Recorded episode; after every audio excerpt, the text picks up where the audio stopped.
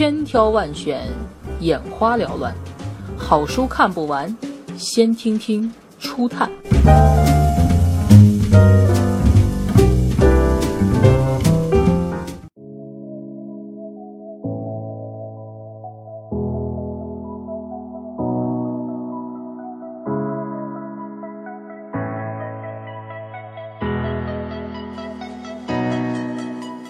爆裂。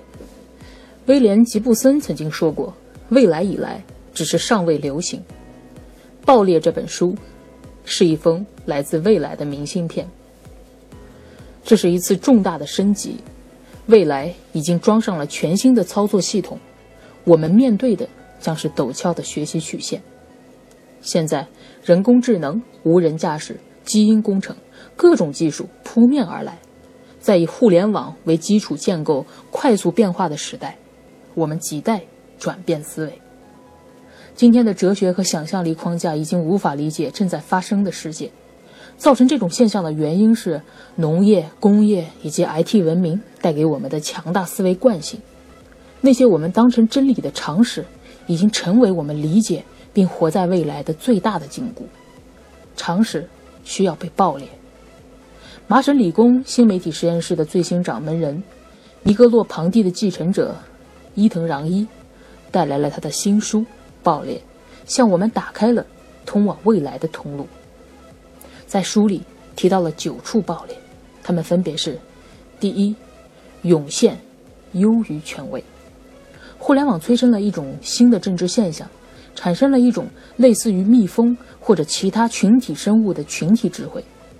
这一群体智慧的能力远大于这个群体中任何个体的能力，也就是说，平凡的大众在互联网时代所产生的力量，在某种程度上可能秒杀权威。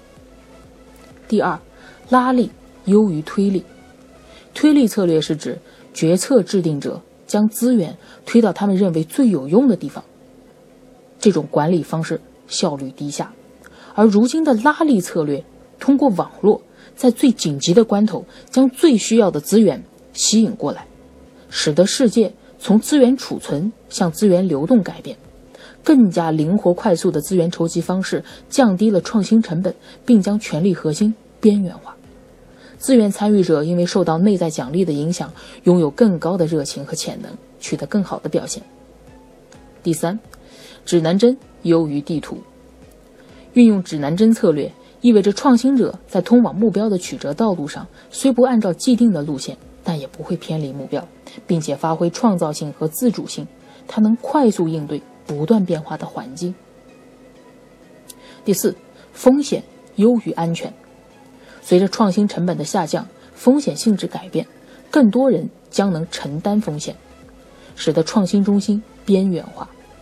如今。缓慢渐进的改良已经无法赶上科技发展的快速，这也是现在众多不敢冒险创新、重视安全的大公司逐步衰败、落后于小公司的原因。第五，违抗优于服从。创造力需要摆脱束缚，科学进步的规则就是打破规则。在解决问题时，违抗通常要比服从获益更多，尤其在科技时代，独立思考、质疑权威。是取得创新突破的关键。第六，实践优于理论。在互联网时代，社会节奏加快，等待和计划的成本高于实践后的随机应对。通过工作来学习，能降低创新成本。随着人工智能等科技的发展，为了避免被机器替代，社会需要创新型学习者。第七。多样性优于能力。传统的将任务分配给最合适的人的管理模式，已经不再是人才与任务匹配的最佳方式。领域差异往往使外行人更能解决一些难题。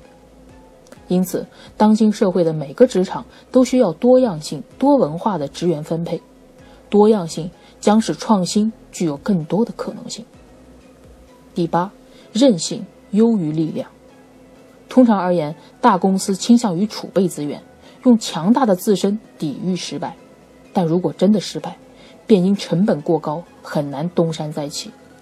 而在互联网时代成长起来的新型公司，善用极少的原始投资，从不断的失败中学习经验，在原有想法失败时，他们拥有足够的韧性，轻松自由的变换核心，保持生存。第九，体系优于个体，负责任的创新不只需要速度和效率，同时也要持续关注新技术带来的整体影响，理解人、社区和环境之间的关系。